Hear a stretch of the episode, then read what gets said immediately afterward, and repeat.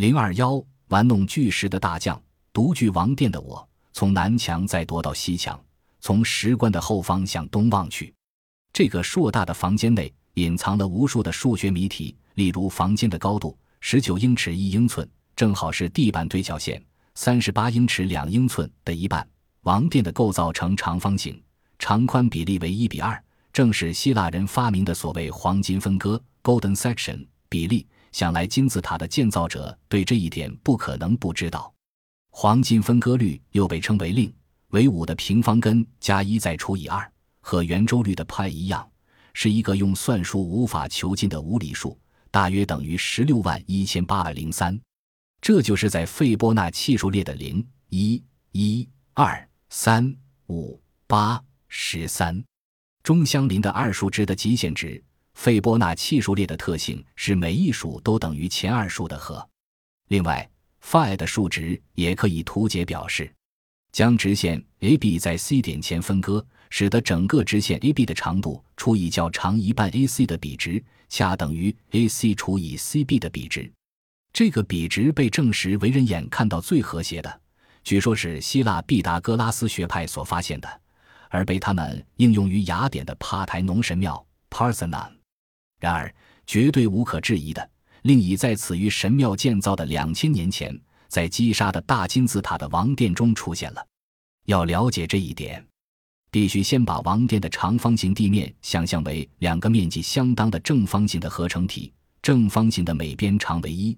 如果这两个正方形在各被分为两个长方形，而如果较靠近王殿中央线的长方形的对角线被旋转到底边上侧，它的顶端碰触到底边的那一点就是 phi，也就是一六百一十八倍于原正方形的边长。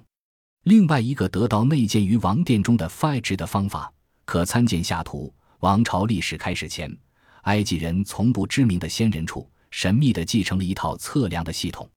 根据古代的测量方法，王殿的地面三十四英尺四英寸乘十七英尺两英寸，为二十乘以十万尺；而旁边墙壁的高度则为一千一百一十八万尺。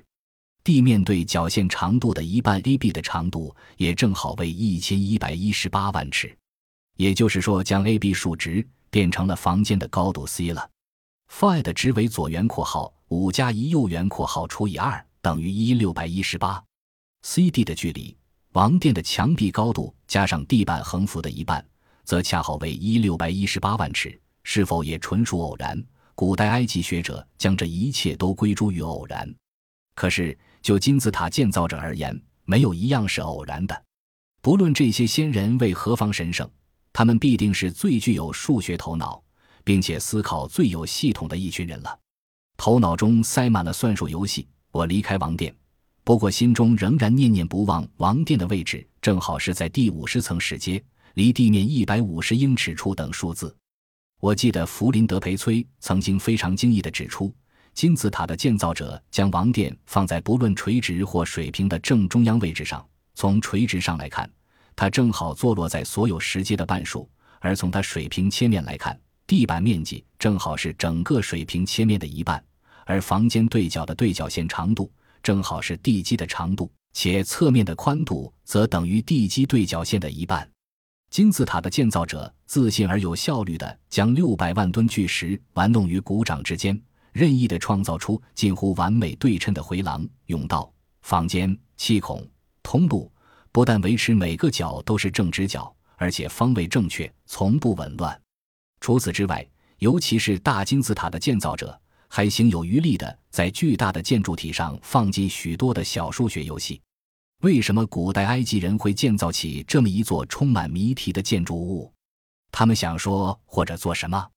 而且为什么在他建造完成好几千年后的今天，仍然能够捕捉住许许多多各行各业人的心，前来与他接触？狮身人面像就在附近，我决定到那儿一逛，或许对解开谜题会有所启发。